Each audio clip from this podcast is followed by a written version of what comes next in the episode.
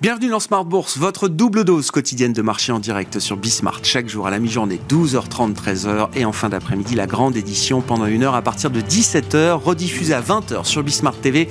Émission que vous retrouvez chaque jour en replay sur bismart.fr et en podcast sur l'ensemble de vos plateformes. Au sommaire de cette édition de la mi-journée, c'est jour de publication des euh, enquêtes de conjoncture réalisées auprès des directeurs d'achat, les PMI Flash pour le mois de mai qui vont être publiés tout au long de la journée, qui ont déjà été publiés pour des pays comme la France, l'Allemagne et pour l'ensemble de la zone euro, ce qui est spectaculaire, c'est de voir cet écart grandissant entre le rythme d'activité qu'on peut observer dans le secteur industriel, manufacturier et le rythme d'activité qu'on peut euh, observer dans les services. On a 15 points d'écart en Allemagne, par exemple, entre le PMI manufacturier, qui est euh, en baisse au mois de mai et qui tombe même sous les 43, et le PMI des services, lui, qui continue euh, d'accélérer à près de 58. Au final, ça donne évidemment euh, une activité euh, très euh, polarisée avec une partie des économies en récession, en contraction marquée, le manufacturier, l'industrie, et puis une partie qui reste booming, celle des services, et au final le rythme global de l'activité privée en zone euro, certes décélère légèrement d'un mois sur l'autre, mais reste quand même à des niveaux très décents avec un PMI global composite en zone euro pour le mois de mai à plus de 53. Voilà pour le petit update macro euh, du jour avec d'autres PMI à suivre, notamment pour euh, la partie américaine en début d'après-midi. Nous sommes en période d'anniversaire pour les banques centrales.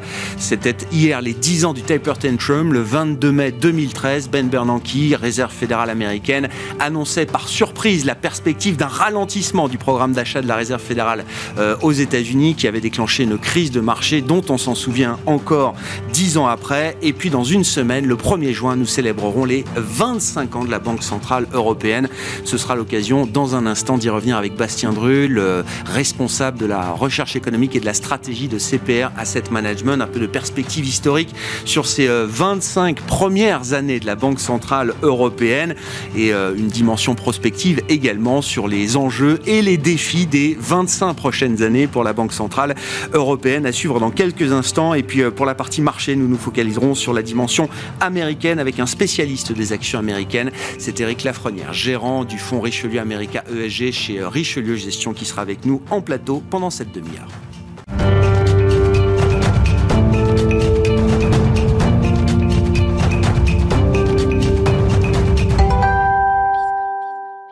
Mais commençons avec euh, le presque quart de siècle de la Banque Centrale Européenne, un anniversaire alors qui sera euh, célébré euh, techniquement, strictement le 1er juin prochain, dans une dizaine de jours.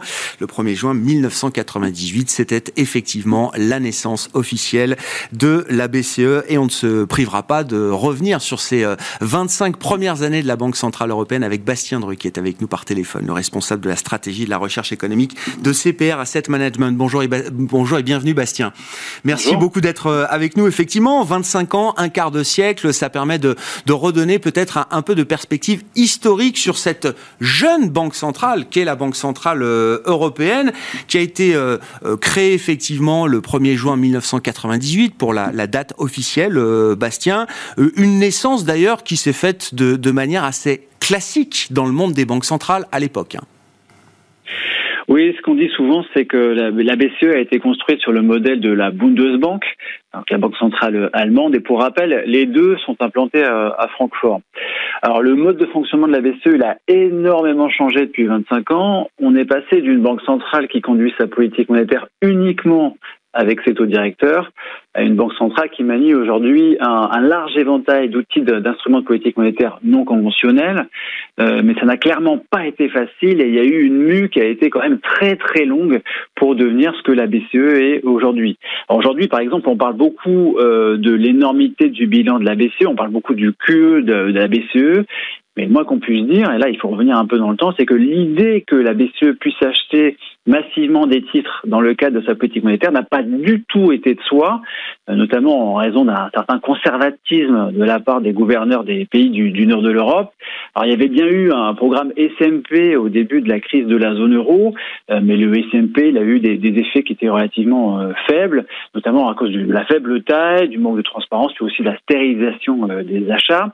Et il y a même eu une période période de trois ans, hein, donc une période quand même très longue de 2012 à 2015, en plein pendant la crise de la zone euro, où il n'y a eu euh, aucun achat d'obligations souveraines de la part de l'eurosystème, alors qu'il y avait déjà eu le QE1, QE2, QE3 de la Fed euh, depuis 2008, et puis il y avait la, politique de Abenomics de, de la Banque du Japon qui avait déjà été mise en place. Donc il y avait vraiment une différence flagrante entre la BCE et les autres banques centrales développées, euh, qui, elles, avaient adopté des mesures d'assouplissement monétaire très agressives sur la période.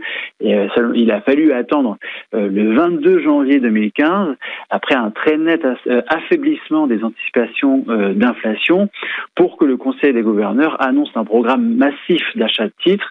Et c'est le, et le, le queue de la BCE, il a vraiment commencé en, mars 2015. C'est vrai que cette, cette, vitesse de réaction ou, ou ce manque de vitesse de réaction, euh, plus précisément, a été souvent une, une critique euh, récurrente pour euh, la Banque centrale européenne, mais la Banque du Japon aussi, peut-être, a subi ces critiques à un moment.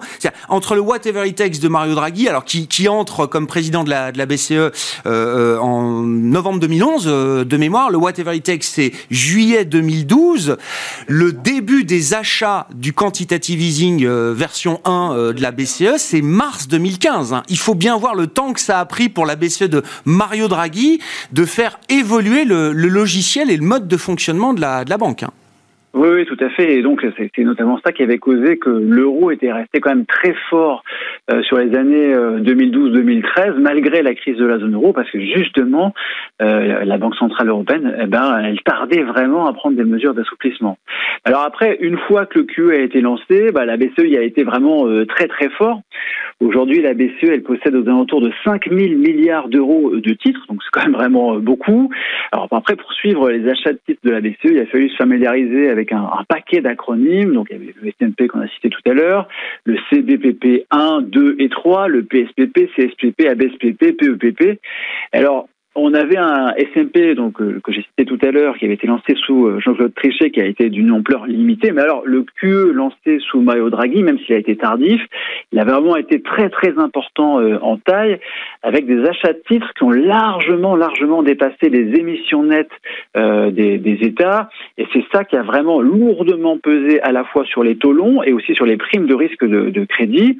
Il faut aussi mentionner le PEPP qui a été lancé lui non pas sous Mario Draghi mais sous euh, Christine Lagarde, euh, qui a été lancée euh, pendant la pandémie de Covid pour empêcher l'effondrement de l'économie européenne. Mais là aussi, il a été, lui, vraiment très, très important en taille. Alors tout ça, c'est c'est relatif, comment dire, aux, achats de titres de, la BCE, mais la politique de bilan a été beaucoup plus loin que les simples achats de titres. Il y a aussi euh, eu les opérations de refinancement de, long terme. Et là, si on revient dans le temps, initialement, la BCE, elle refinançait les banques sur de maturités qui étaient très courtes et aussi sur des quantités qui étaient très limitées.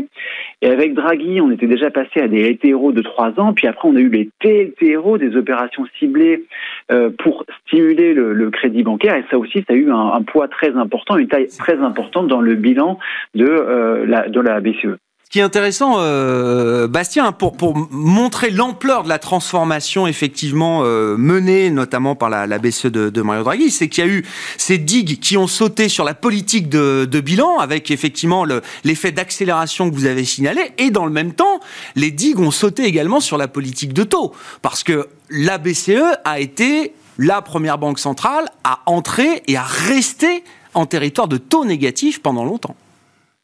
Oui, alors c'était peut-être pas la première à, mettre en place des taux négatifs, mais en tout cas c'est celle qui est restée le plus longtemps avec des taux négatifs. Et là, il y a eu une vraie révolution. Euh, on avait euh, un comportement de banque centrale vraiment classique euh, au début, et après, à partir de juin 2014, on a eu le passage en, territoire négatif. Alors, à l'époque, tout le monde pensait que ça allait durer relativement peu de temps, mais ça a duré quand même plus de 8 ans au total, soit euh, bah, un tiers de l'existence de la BCE, et c'est seulement en juillet 2022 que cette expérience de taux négatif, euh, elle a pris fin. Et effectivement, hein, c'est l'expérience de taux négatif bah, parmi les plus puissantes jamais réalisées par une banque centrale, parce que ces taux négatifs, ils se appliquaient à des quantités de liquidités excédentaires qui étaient vraiment très importantes, et donc vraiment, a eu un, impact sur l'économie euh, européenne qui été vraiment très très forte, mais bon, le côté négatif, c'est que ça a plombé euh, complètement les taux monétaires sur, euh, sur le long terme. Donc là, j'ai fait un petit calcul. Euh, sur les 25 premières années de la BCE, le taux de dépôt en moyenne de la BCE, il a été à peine au-dessus de 0,8%, donc des taux qui ont été quand même très bas sur, en moyenne sur, sur les 25 premières années de vie de la BCE.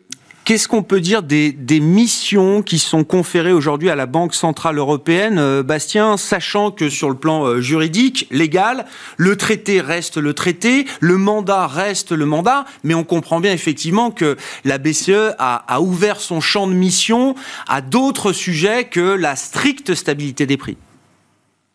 Alors, bah, l'un des exemples vraiment forts, c'est celui de, la supervision bancaire. Donc là, il a fallu avoir la, crise financière de 2008, puis euh, la crise de, la zone euro pour que les, missions euh, de, la BCE évoluent. Donc la BCE a commencé à participer au comité de Bâle dès 2010, euh, puis après, à partir de 2014, la BCE, elle a eu dans ses prérogatives des missions de supervision bancaire pour les banques bah, les plus importantes de, de la zone euro, et c'est quelque chose qui a perduré, qui va perdurer dans le temps. Donc, et ça, c'était pas du tout prévu au départ que la BCE joue euh, bah, ce, rôle de superviseur bancaire. Donc ça, ça fait partie de l'une des prérogatives supplémentaires qu'a qu la BCE en cours de route.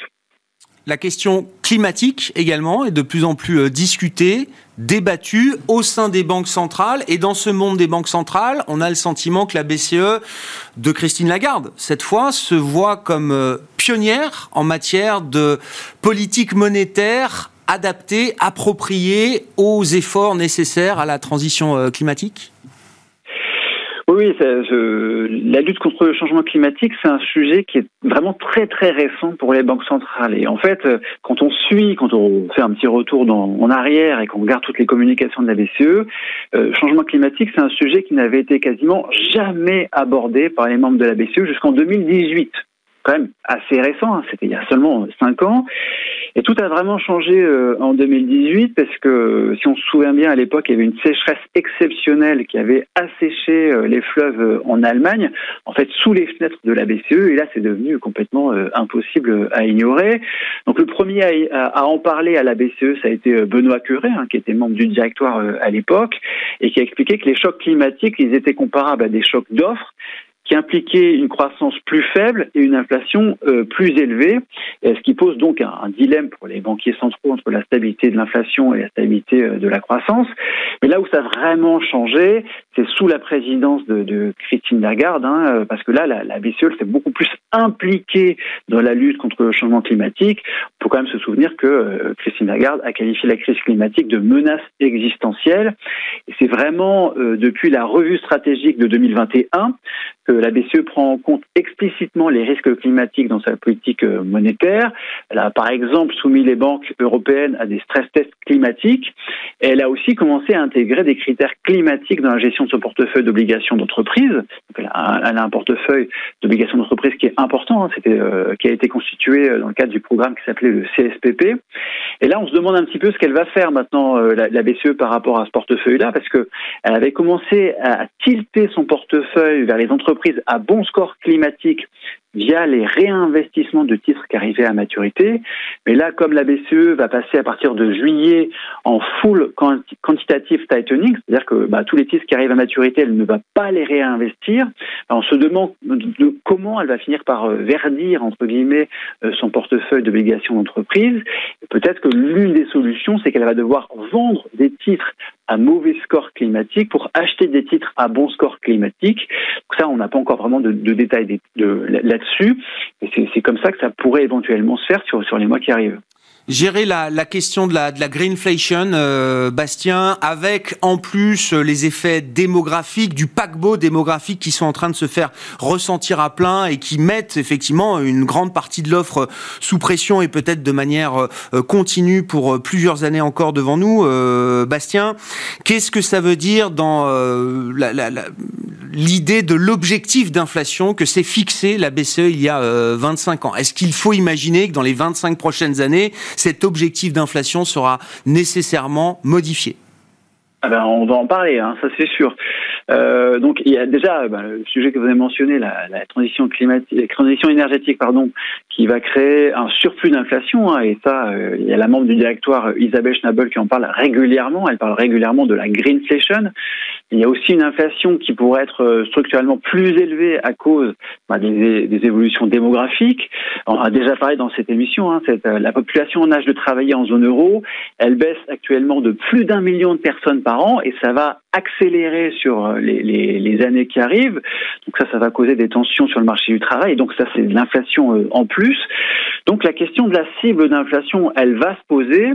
Et c'est vraiment au Conseil des gouverneurs de voir comment il interprète le mandat de stabilité des prix. Parce que dans les dans les euh, comment dire dans les traités européens, on, assigne à la BCE euh, un mandat de stabilité des prix, mais ensuite c'est au, au, Conseil des gouverneurs de voir comment lui il l'interprète. Alors récemment, euh, Christine Lagarde, elle s'est montrée, c'était un petit peu étonnant d'ailleurs, ouverte à une hausse, à une augmentation de la cible d'inflation, peut-être à 3%, mais elle a surtout dit que c'est une question qui pourrait être posée une fois que l'inflation elle serait revenue à 2%, euh, pour ne pas tricher, entre guillemets. Et donc, c'est un vrai sujet qui va arriver, mais peut-être quand même pas tout de suite, hein, parce que c'est, elle indique que ça arrivera quand l'inflation sera à 2%. Actuellement, quand même, l'inflation est à 7% euh, au niveau de la zone euro, donc c'est pas un sujet pour, pour les mois qui arrivent non plus. Merci beaucoup euh, Bastien, merci pour euh, cet éclairage, cette mise en, en, perspective sur ce quart de siècle euh, de la Banque Centrale Européenne qui sera officiellement célébré le 1er juin prochain dans une dizaine de jours. Bastien responsable de la stratégie de la recherche économique de CPR Asset Management avec nous par téléphone.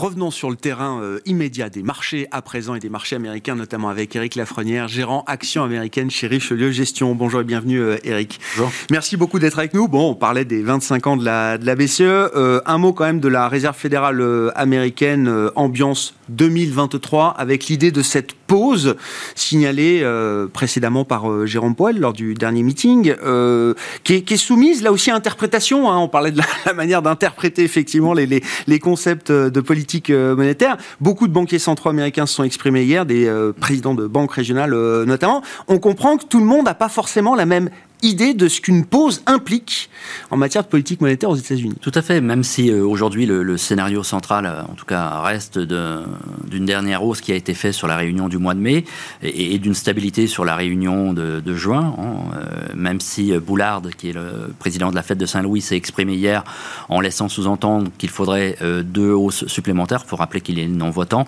Il n'a pas exactement spécifié le moment de ces hausses, ce qui a permis sur la prochaine réunion de renforcer le scénario d'une stabilité de la hausse des taux.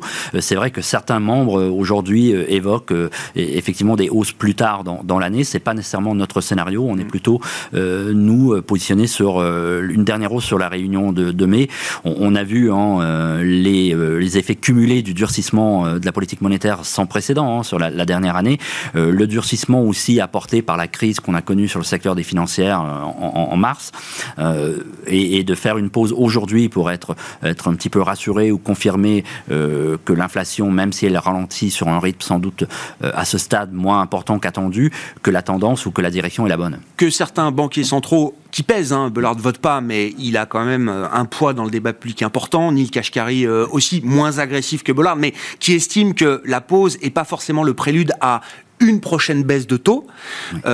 Vous êtes, vous restez solidement convaincu que dans quelques mois, on aura quand même des indicateurs macroéconomiques qui permettront justement de valider l'idée d'une pause pleinement du côté de la Réserve fédérale américaine. Oui, en tout cas, c'est notre scénario aujourd'hui. Hein. Si on regarde euh, que ce soit l'IPC ou, ou le, le, PCE et qu'on le prend sur 6 ou 9 mois, donc à partir du moment où le durcissement de la politique monétaire aux États-Unis a commencé ouais. à avoir ses premiers effets et qu'on annualise ces données, on voit effectivement que la tendance de réduction de l'inflation semble se mettre en place.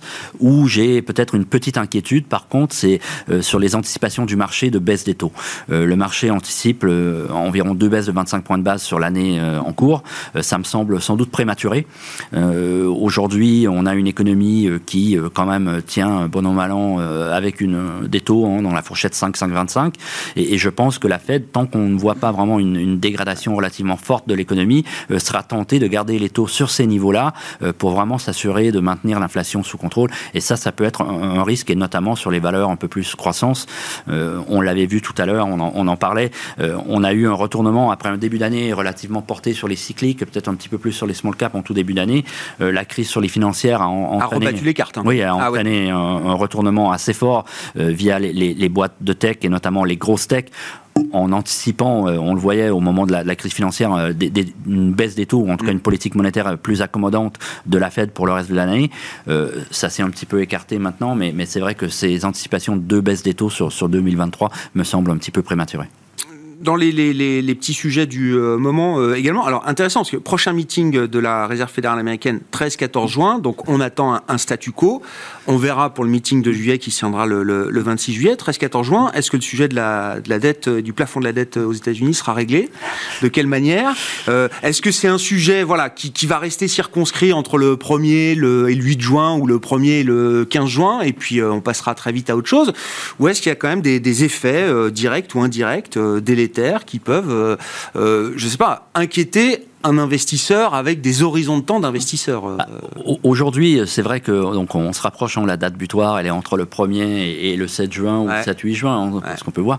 Euh, les pourparlers, en tout cas, après un, week-end difficile euh, en termes de pourparlers, les, les, discussions ont repris avec le retour de M. Biden hier que ce soit les commentaires de M. McCarthy ou M. Biden suite à la, rencontre d'hier sont plutôt positifs, même si les écarts restent. Euh, le scénario et en ce que semble presser le marché aujourd'hui, bah, c'est une solution donc euh, sur, sur ce plafond de la dette. Il euh, faut espérer que, que, le, que la bienveillance mmh prévoir et, qu'on arrive dans cette situation. Il ne faut pas oublier que est, euh, les élections présidentielles américaines sont en novembre 2024, hein, le, 5 de mémoire. Euh, Monsieur Biden euh, va devoir faire campagne sur une politique un peu plus sociale, donc ne peut pas céder à tout. on voit que les républicains, eux, de leur côté, bah, ne sont pas d'accord à exploser les dépenses, veulent plutôt une réduction du budget pour pouvoir justement garder un petit peu sous contrôle le déficit américain. Donc chaque parti va, va un peu tirer de son côté. Euh, on verra euh, comment, comment on va s'en sortir. Notre scénario à nous, c'est qu'a priori, un, accord, et ça semble être le scénario du marché aujourd'hui. Je pense qu'un scénario favorable est déjà dans les cours et, que le, prochain driver d'une éventuelle hausse complémentaire du marché viendra plutôt de la Fed, d'une pause, voire des commentaires qui accompagneront ce, ce discours. D'accord d'une pause validée euh, pleinement et qui serait pas, euh, qui serait une, une pause, euh, une vraie pause. Oui, c'est ça. Une vraie pause actée déjà, et, surtout les commentaires qui accompagneront, ce, en tout cas cette, cette réunion de la Fed. Sur le plan de la dynamique de marché, vous l'avez déjà esquissé, Eric, mais comment on gère la situation sur le plan d'un fonds action américaine quand on a 5 valeurs sur 500, si on prend le S&P 500, qui font entre 80 et 100 de la performance de l'indice, qui sont évidemment les méga caps euh, les plus connus du monde, euh, pas forcément les plus chers, mais en tout cas celles qui pèsent le plus lourd en termes de capitalisation boursière. Oui, on parle donc encore ici de Apple, Amazon, Microsoft, Nvidia, entre autres, hein, qui ont environ 80% de la perte du S&P, qui représentent environ 25 de l'indice, 3,2 fois l'indice Russell. Donc Apple a elle seule euh, représente euh, la market cap de, du Russell. Donc euh, on a une concentration qui n'a pas été connue depuis la, bulle sur les dot-com de 99-2000. Donc on a effectivement cette concentration de, marché, mais c'est pas nécessairement si négatif que ça. On peut avoir une espèce de pause sur ces valeurs-là et, les autres secteurs qui, qui, arrivent sur des niveaux de valorisation attractifs et, qui pourront, parce que quand on regarde le, ces valeurs-là, ces cinq valeurs se traitent environ à 31 fois 2023 et, le reste du marché est autour de 17,4 environ. Hein. Incroyable. Donc, il y a encore. Ah, il y a deux mondes. Hein. Oui, il y, a, deux mondes. Et donc il y a encore, des, je pense, des affaires à faire. Euh, euh, nous, et c'est plutôt cet univers des 495 autres valeurs, enfin, au sein du S&P 500 ou dans le Russell 2000. C'est dans cet univers-là que vous avez envie de travailler, d'être actif euh, aujourd'hui Donc, nous, nous on n'est pas nécessairement absent de toutes ces valeurs de la méga cap. On est présent sur Microsoft, on est présent sur Amazon, on est présent sur Nvidia. Nvidia, faut le rappeler, qui avait baissé de 50% l'année dernière, qui est en hausse de 113% cette année. Elle va publier le 24. C'est vrai qu'on a allégé un petit peu notre position. En anticipation des, résultats, même si on s'attend à une, une croissance de la partie serveur, notamment liée à l'IA euh, sur la deuxième moitié de l'année qui va continuer de s'accélérer et une stabilité dans la partie gaming qui avait un peu souffert en sortie de, de, Covid. Euh, vu le bon parcours depuis le début de l'année, on a allégé la position, mais on continue de la, maintenir en, portefeuille. Mais effectivement, on, regarde sur des thématiques qu'on avait certaines depuis longtemps, euh, notamment autour des modes de transport de demain, que ça soit principalement dans l'électrique, mais on est aussi pas mal sur la partie reshoring, nearshoring, friendshoring, qu'on continue de, progressivement augmenter pour jouer, en tout cas la diversification, le repatriement d'une partie de la chaîne de production sur le territoire américain. Ça, c'est des thématiques fortes qui, qui peuvent euh, d'ailleurs enjamber un épisode récessif qui pourra se matérialiser à un moment euh, aux États-Unis, peut-être un peu plus tard toujours que ce qu'on imagine, mais cet épisode récessif ou ce, ce point bas du, du, du, ralentissement cyclique, il, a, il arrivera euh, à un moment. On a des niveaux de prix, des niveaux de valorisation, des thématiques structurelles qui permettent d'enjamber un peu ce moment qui est encore devant nous, Eric? Oui, après, il faut, faut regardez, cette récession, donc déjà on l'attendait sur la première partie de l'année, on la, on, la repousse, ouais, c'est ça. donc euh, on, voit, on n'arrête pas de la repousser. C'est sans doute la récession qui est la plus anticipée de l'histoire. Euh, une bonne partie, je pense, est déjà dans les cours de, certaines valeurs. Euh, le marché, vous l'aviez évoqué tout à l'heure, on est sur le S&P et le Nasdaq sur les points hauts de l'année. on n'est pas très très loin sur le, le Dow. on avait touché progrès, je crois que c'était février avant les, prochains points hauts sur le S&P, mars pour le pour le pour le Nasdaq.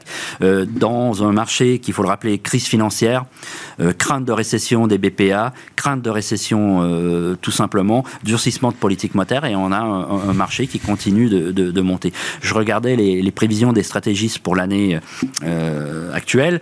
On est sur un S&P attendu en moyenne par les stratégistes à 4017. On est sur un médian en 4000. On est aujourd'hui à 4192. Le marché, pour le moment, résiste et continue de monter. Donc le, le pain trade, comme on l'évoquait, est à la hausse. Et le, le, positionnement, quand on regarde des indicateurs de positionnement ou des, des indicateurs un peu techniques de marché, le positionnement valide encore l'idée que le risque à la hausse et le risque qui peut faire mal encore aux investisseurs bah, Écoutez, moi je regarde le positionnement du cash dans les grandes gestions américaines, dans les grands fonds de pension. On est sur des niveaux de cash qui demeurent élevés. On regarde les positions CFTC de, short sur le marché. On est sur des niveaux de short euh, des investisseurs qu'on avait connus, euh, en tout cas pendant les dernières périodes de crise. Donc euh, c'est vrai que le potentiel de baisse additionnelle. Mhm. sauf événement sur la dette, bien entendu, qui est imprévisible. Soit il se passe un truc grave tout de suite, oui soit ces gens-là vont avoir euh, vont souffrir. Bah, devraient souffrir. En tout cas, c'est le scénario. Et même, on regarde, on n'a pas parlé de la période des résultats, mais on a eu un Q1, certes, qui est sorti en contraction, mais par rapport aux estimations au début de la période. Bien moins que ce qu'on attendait. Bien moins et supérieur à ce qu'on. Le, taux de bit qu'on a eu sur le, le, Q1 était supérieur à ce qu'on a eu sur le Q4 de l'année dernière.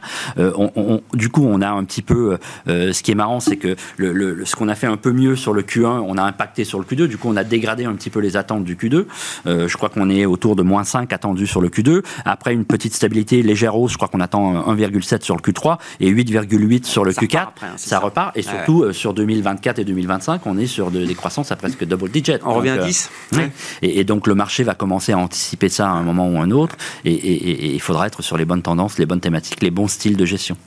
Bon, séquence intéressante, hein. on arrive à la fin du mois de mai, euh, la question du plafond de la dette qui paralyse un petit peu toutes les prises d'initiative euh, en ce moment, on verra euh, comment on, en sort, comment les États-Unis en sortent par le haut, on l'espère, et puis la séquence Banque centrale qui revient juste après, 13 et 14 juin pour la Réserve fédérale américaine, avec les nouvelles projections du staff également qui éclaireront peut-être un peu mieux l'idée de la pause. Oui, et puis, et puis peut-être une dernière remarque, parce qu'on évoque souvent le, sell in May and go away, et, et je regardais la saisonnabilité des, indices sur les 10-15 dernières années. Et un des meilleurs mois, je crois que c'est le 3 ou 4e meilleur mois de l'année, c'est le mois de juillet, en fait, historiquement en moyenne. Merci beaucoup Eric. Merci pour votre euh, éclairage, cette mise en perspective de la situation des marchés américains. Eric Lafrenière, gérant action US chez Richelieu Gestion, gérant du fonds euh, Richelieu America ESG. Voilà pour cette demi-heure d'émission de Smart Bourse. On se retrouve à 17h en direct sur Bismart.